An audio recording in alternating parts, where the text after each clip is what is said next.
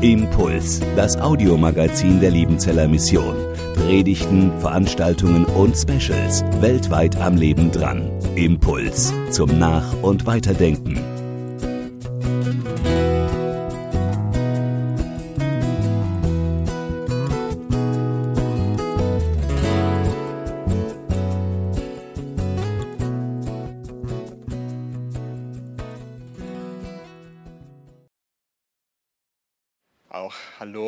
Von dieser Seite. Schön, äh, dass ihr alle hier mit am Start seid. Und vielen Dank vor allem für die Gebete. Das brauchen wir heute Abend auf jeden Fall ganz arg. Gott ist der ganz andere. Das ist eine Aussage von dem wohl bedeutenden Theologen des 20. Jahrhunderts namens Karl Barth. Ähm, und dieser Karl Barth, der wollte damit sagen, dass Gott nicht innerweltlich ist. Gott, den kann man nicht einfach aus dieser Welt heraus erklären. In seiner Zeit war das damals, wurde das stark in der Theologie versucht. Gott ist irgendeiner von hier, von dieser Welt, sondern er kommt von außerhalb dieser Welt hinein in unsere Welt. Du denkst jetzt, Jo Flo, was ist jetzt bitte so besonders daran? Natürlich ist Gott nicht in Deutschland aufgewachsen. Gott trägt auch nicht seit einem Dreivierteljahr nur Jogginghose und ist ah, circa 8,5 Stunden täglich auf Instagram unterwegs. Ich, ich brauche keinen bedeutendsten Theologen des 20. Jahrhunderts, der mir erklärt, dass Gott ganz anders ist. Verstehe ich, volle Kanone, absolut, das stimmt natürlich. Aber ich glaube, ganz oft begreifen wir nicht, dass Gott wirklich der ganz andere ist. Ganz oft geht es uns, glaube ich, so, dass wir denken, Gott, du müsst doch jetzt mal verstehen, dass die Situation einfach scheiße ist. Die muss doch jetzt geändert werden. Und Gott, du müsstest doch jetzt mal begreifen, dass Person XY gar nicht wirklich eigentlich da, dass es gar nicht klar geht, was diese Person macht. Oder Gott, du müsstest jetzt auch mal verstehen, dass diese ethischen Maßstäbe einfach nicht mehr zeitgemäß sind. Und da kann man heutzutage nicht mehr so drüber sprechen. Viel zu oft, glaube ich, ist Gott in unserem Kopf wie du und ich. Viel zu oft glaube ich, dass Gott in unserem Kopf ist so wie du und ich. Und wenn es mit Jesus natürlich irgendwo stimmt, weil Jesus kam in diese Welt hinein, glaube ich doch, Gott ist ganz anders. Und das mag ich dir heute mit dieser Predigt zeigen. Dazu werden wir ins Prophetenbuch Jesaja einsteigen. Das ist ein Buch aus dem Alten Testament. Das ist auch der umfangreichste Prophet, den wir da finden können. Und es handelt von dem Propheten Jesaja, der in der sehr, ja, ich würde sagen, in einer sehr umstürzenden Zeit gelebt hat. Damals gab es das Südreich von Israel, dort hat er gelebt, aber in seiner Zeit wurde auch Israel ins Exil gebracht. Sie wurden weggebracht von ähm, ihrem Land und das hat eine große Krise, eine große Verunsicherung ausgelöst. Und deswegen ist sein Buch auch relativ groß. Wir kennen Jesaja auch als Christen, weil dort auch die Geschichten, oder die Geschichten, das ist das falsche Wort, sondern die Prophezeiungen über Jesus drinstehen, die wir als christologische Prophezeiung deuten, die quasi auf Jesus hinzeigen. Ähm, und daher kennen wir diesen Propheten relativ gut und er ist auch sehr umfangreich und sehr groß. Wir werden uns aber heute nicht eine von den Jesus-Texten anschauen, die wir dort bei Jesaja finden, sondern wir werden uns seine Berufungsgeschichte anschauen. Und die finden wir in Jesaja 6. Es kommt unten auf dem Screen der Text, da kannst du ihn einfach mitlesen. Jesaja 6, Abvers 1. Im Todesjahr des Königs Usia, da sah ich den Herrn sitzen auf hohem und erhabenen Thron, und die Säume seines Gewandes füllten den Tempel. Seraphim standen über ihm. Jeder von ihnen hatte sechs Flügel, mit zweien bedeckte er sein Gesicht, mit zweien bedeckte er seine Füße und mit zweien flog er. Und einer rief dem anderen zu und sprach, Heilig, heilig ist der Herr der Herrscharen. Die ganze Erde ist erfüllt mit seiner Herrlichkeit. Da erbebten die Türpfosten in den Schwellen von der Stimme des Rufenden, das Haus wurde mit Rauch erfüllt. Da sprach ich, wehe mir, denn ich bin verloren, denn ein Mann mit unreinen Lippen bin ich und inmitten in einem Volk mit unreinen Lippen wohne ich. Denn meine Augen haben den König, den Herrn der Herrscharen gesehen. Diese Passage beginnt, finde ich, sehr interessant, weil sie erzählt von einem Todesfall. Sie erzählt quasi im Todesjahr des König Usias passierte diese Geschichte. Usia war ein sehr prominenter und sehr beliebter König. Er war wahrscheinlich bis 739 vor Christus ähm, war er König über das Südreich von Israel. Er war ein großartiger König, weil er war zum einen militärisch sehr erfolgreich, da hat richtig viel funktioniert, er hat das Land gut politisch stabilisiert und gute, in gute Positionen gebracht und außerdem ist das Land auch geistlich gewachsen. Das Land hat eine wirklich gute Entwicklung durchgenommen, ähnlich wie auch vor einem seiner Vorgänger oder vor, vor Vorgänger Salomo und daran hat es viele Leute erinnert, er war ein richtig guter König. Als aber dann Usia gestorben ist, hat es eine Krise ausgelöst, es hat Unsicherheit ausgelöst, es hat Angst ausgelöst und sie dachten, Mensch, boah, was wird jetzt werden? Weil häufig war es bei den Israeliten so, dass es einen König gab, der richtig gut war und dann kam ein König danach, der eher nicht so war. In der Bibel steht dann häufig, es war ein, äh, ein König nach dem Herzen Gottes oder es war eben ein, äh, ein König, der nicht nach dem Herzen Gottes gehandelt hat.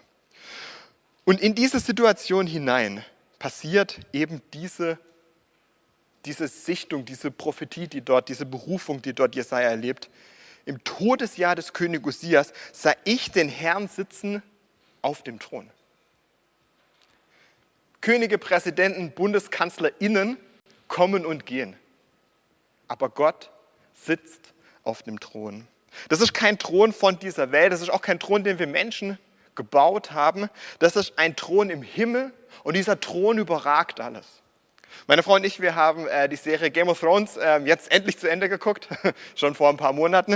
Ähm, aber ich, keine Sorge, ich will euch nicht spoilern. Äh, ich muss nur ein paar Sachen erklären, damit ihr, die es nicht gesehen haben, ein bisschen verstehen, um was es da geht. Da geht es um einen Kontinent, der heißt Westeros. Und dieser Kontinent, der besteht eigentlich aus, uh, ursprünglich aus einzelnen Königshäusern, die quasi zu einem Königshaus zusammengefasst worden sind durch einen Eroberer, der quasi diesen ganzen Kontinent eingenommen hat. Und dieser Eroberer, der hat dann quasi aus den niedergelegten Schwertern der, und der Königshäuser, die er ähm, ja, vereinnahmt hat quasi, ähm, diesen eisernen Thron geschmiedet. Den habt ihr vielleicht auch schon mal gesehen, das quasi wie aus Waffen ist der geschmiedet und dieser Thron. Und auf diesem Thron sitzt quasi der Regent über den Kontinent Westeros. Und dieses Lied von Eis und Feuer, diese Geschichte von Game of Thrones ist quasi im Endeffekt genauso dieser ständige Wechsel. Der König wechselt permanent, weil irgendwas passiert oder es werden Ambitionen deutlich von XY der quasi unbedingt diesen Thron haben will, Intrigen, alles Mögliche passiert. Und diese Welt versinkt im absoluten Chaos, eben durch diese Macht, durch das, was da passiert. Was aber man merkt innerhalb dieser Geschichte ist, dass dieser Thron eigentlich super schwach ist. Weil die Person, die auf diesem Thron sitzt, kann in einem Augenblick wieder von diesem Thron weggefegt werden durch irgendwas, durch eine Krankheit, durch eine falsche militärische Schlacht, durch irgendeine Unachtsamkeit und der Thron wird direkt dann an einen Nachfolger weitergegeben. Dein Herz ist ein Thron. Dein Herz ist ein Thron und die Frage stellt sich, was für eine Art von Thron ist es? Und dazu haben wir hier mal zwei Throne. Throne, sagt man das so? Throns.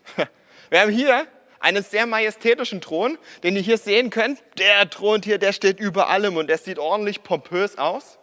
Und dann gibt es hier drüben auch noch einen Thron. Ich weiß nicht, ob ihr jetzt sagen würdet, der ist pompös, der ist vielleicht eher Vintage oder so.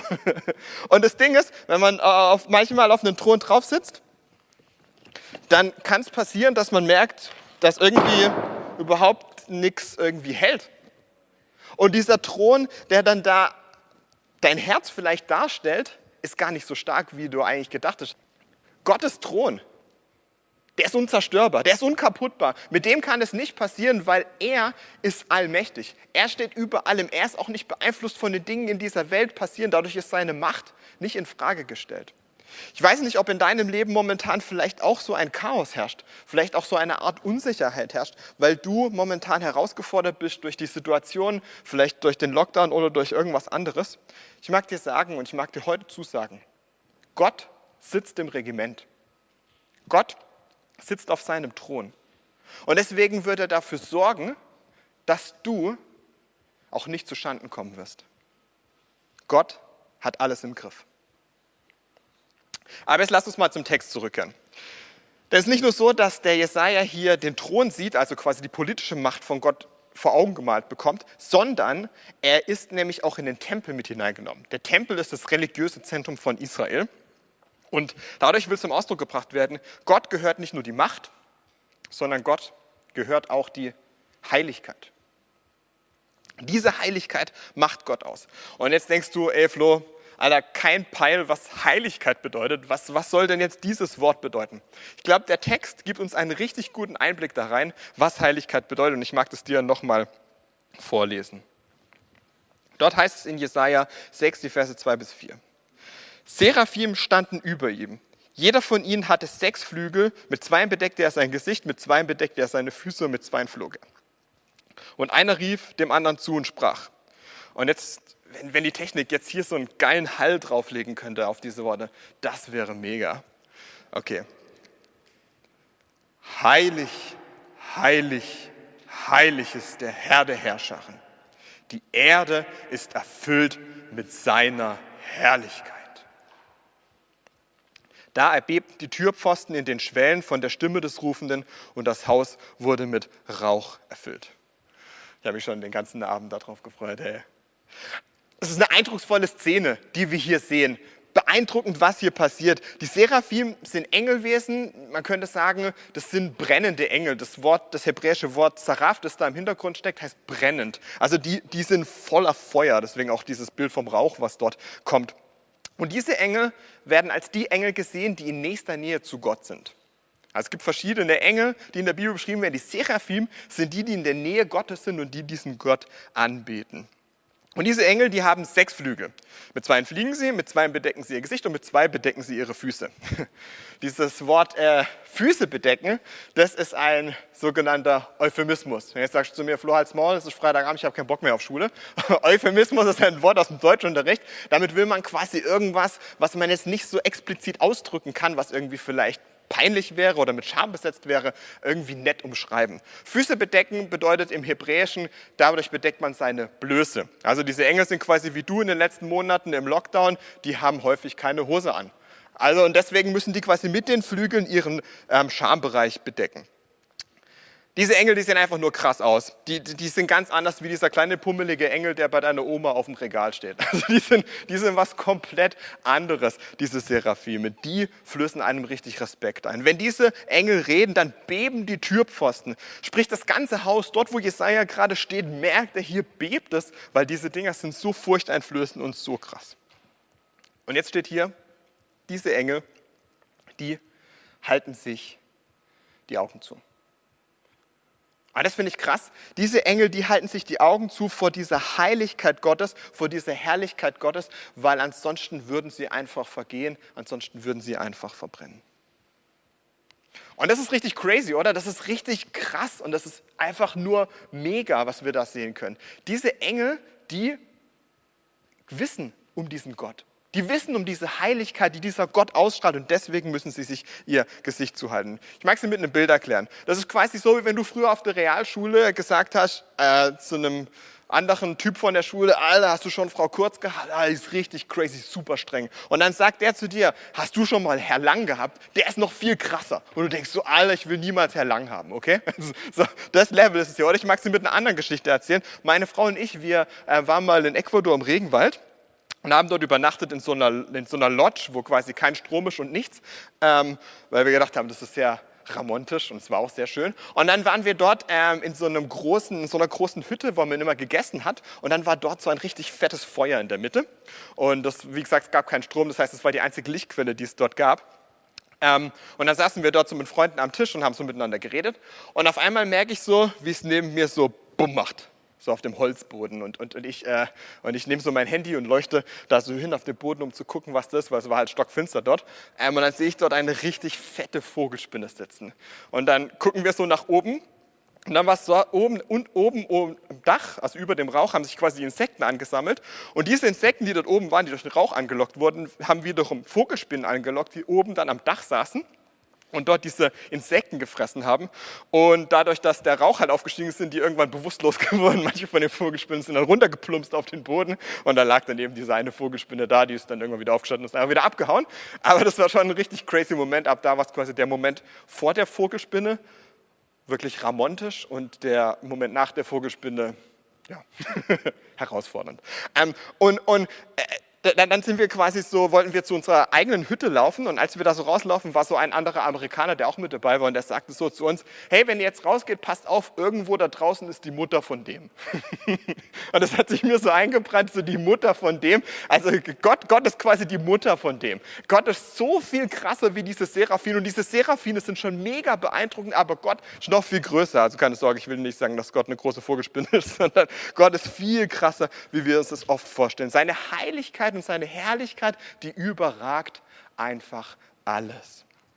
Und ich möchte uns die Frage stellen, wie springen wir oft mit Gott um? Ich glaube, ganz oft ist Gott für uns derjenige, dem wir dem schwarzen Peter zuschieben. Wir, wenn es uns mal wieder schlecht geht oder wenn ich halt mal wieder Bibel lesen muss und ich so denke, ah, okay, ich mach's halt. Oder wenn in der Jungschar braucht man unbedingt einen Mitarbeiter und yo, okay, ich, ich helfe halt aus. Wir dienen einem heiligen Gott. Und weil wir einem heiligen Gott dienen, glaube ich, müssen wir neu begreifen, was das bedeutet, wie sich da unsere Perspektive auch auf unsere Jugendarbeit, aber auch auf unsere Gemeinde, auf unsere eigene Jesus-Nachfolge wieder neu verändern muss. Und das ist, was auch dem Jesaja hier auffällt. Gott ist heilig, Gott ist herrlich. Und was er merkt an dieser Stelle ist, ich nicht. Gott ist heilig, aber ich bin nicht heilig. Wir, wir, wir lesen hier in Jesaja 6, Vers 5, da sprach ich, wehe mir, denn ich bin verloren. Denn ein Mann mit unreinen Lippen bin ich und mitten in einem Volk mit unreinen Lippen wohne ich. Denn meine Augen haben den König, den Herrn der Herrscher gesehen. Als Jesaja das alles erlebt, erkennt er, ich bin nicht so wie Gott. Ich bin nicht so wie Gott. Ich bin sogar jemand auch noch mit unreinen Lippen. Was das bedeutet, wahrscheinlich bedeutet das, dass Jesaja merkt, er ist ein Heuchler. Diese Formulierung bedeutet vermutlich, dass die Leute, also dass er und aber auch das Volk inmitten erlebt, die ja auch unreine Lippen haben, quasi etwas sagen, was nicht in ihrem Herzen drin ist. Würde man heute sagen, das ist ein Heuchler, jemand, der quasi etwas von sich behauptet, was er gar nicht ist. Und das ist das, was er merkt, das ist das, was ihn antreibt, dass sein Herz gar nicht an dem Punkt ist, von dem, was er hier jetzt eigentlich sagen könnte, was er sagen müsste, vor allem vor dieser Herrlichkeit, vor dieser Heiligkeit Gottes. Und da, da merkt er, dieser Gott ist heilig und ich bin es einfach nicht. Ich bin nicht so wie er. Dieser krasse Gott ist anders. Dieser Gott ist anders. Und er ist nicht nur mir gegenüber anders, sondern er ist dieser ganzen Welt gegenüber anders. Und ich bin nur ein Mensch und auch noch einer mit unreinen Lippen. Und genau an dieser Stelle mag ich auf das Verhältnis zwischen dir und Gott eingehen. Oder zwischen uns und Gott eingehen. Gott ist heilig und du nicht. Auch wenn deine Eltern immer wieder gesagt haben, dass du was ganz Besonderes bist, du bist nicht heilig. Und du bist was ganz Besonderes, keine Sorge. Aber Gott ist derjenige, der heilig ist. Er ist besonderer, er ist abgesonderter in diesem Sinne. Aber er neigt sich natürlich zu uns runter und er ist dieses Besondere. Und weißt du, ich predige das auch mir selber. Ich bin kein Profi-Christ, der in meinem Leben immer alles top-notch macht. Ganz häufig passieren mir auch Fehler. Gerade auch gestern war ich so an einem Punkt, wo ich gemerkt habe, da habe ich an manche Dinge drüber nachgedacht und habe mir Gedanken gemacht über Dinge, wo ich im Nachhinein sagen musste, Mensch, Flo, stell doch, stell doch Gott jetzt da ins Zentrum und nicht deine eigenen Gedanken, deine eigenen Wünsche, deine eigenen Vorstellungen, sondern ihn. Stell ihn ins Zentrum. Denn das lohnt sich wirklich. Denn er ist dieser Gott, der alles überragt, dieser Heilige. Gott interessiert es wirklich, was du in einzelnen Situationen denkst was du in einzelnen Situationen tust. Gott interessiert es wirklich, ob du sagst, in dieser und jener Situation will ich dich, Gott, ganz bewusst mit hineinnehmen. Und es ist so krass, wenn wir uns das vorstellen, dass der Schöpfer von Himmel und Erde bei dir zu Hause sich die Frage stellt, wie entscheidest du dich gerade? Was tust du gerade? Was sind gerade deine Gedanken? Was sind gerade deine Wünsche? Und ich will dort mitten rein. Denn ich gehöre dort mitten rein. Gott ist das Wertvollste, was es gibt in unserem Leben. Und das müssen wir, glaube ich, wieder neu wertschätzen lernen. Er ist dieser Schatz, den wir niemals aus den Augen lassen sollten. Ich habe vor kurzem eine Reportage gesehen über, über Pokémon-Karten.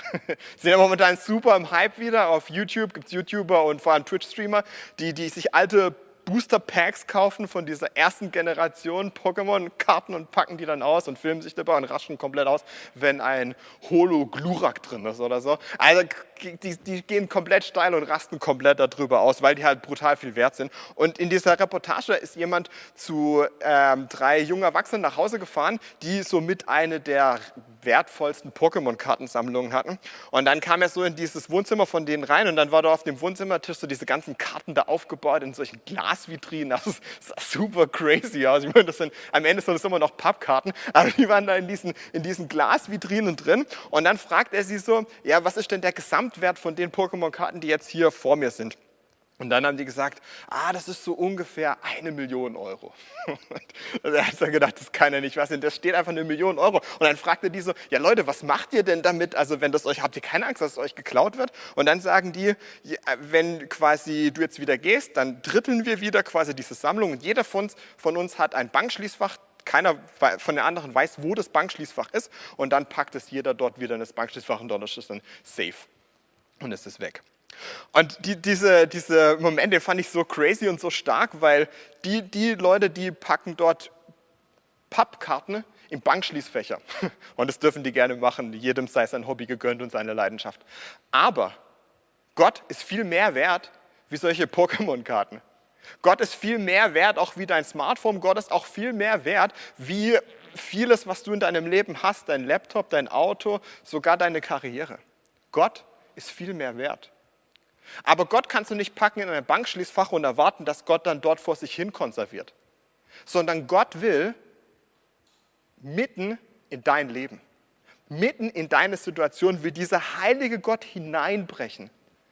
Auch heute Abend. Und da mag ich dich einladen, hol Gott aus diesem Bankschließfach wieder raus. Pack ihn ins Zentrum deines Lebens, pack ihn dorthin, wo es vielleicht auch manchmal weh tut, aber lass ihn dort sein, in der Mitte deines Lebens.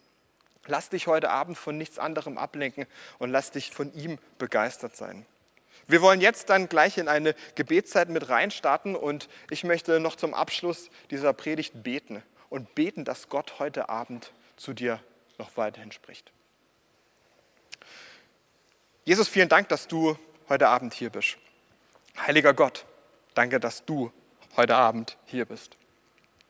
Nicht nur hier in Bad Liebenzell, sondern in jedem einzelnen Zuhause. An jedem einzelnen Ort bist du, regierst du. Siehst du unser Chaos, siehst du unsere Mittelmäßigkeit, siehst du unsere Zerstreutheit und kommst in diese Momente hinein. Lass uns dich nicht wegpacken in den Bankschließfach, sondern lass dich ins Zentrum unseres Lebens hineinstellen, dass du groß gemacht wirst. Denn du bist der König und der Herrscher dieser Welt und allein dir gebührt die Ehre. Amen. Impuls ist eine Produktion der Liebenzeller Mission. Haben Sie Fragen? Würden Sie gerne mehr wissen? Ausführliche Informationen und Kontaktadressen finden Sie im Internet unter www.liebenzell.org. Die Liebenzeller Mission produziert ebenfalls das Fernsehmagazin Weltweit am Leben dran. Informationen zur Sendung und zum Empfang gibt es unter www.weltweit-magazin.de.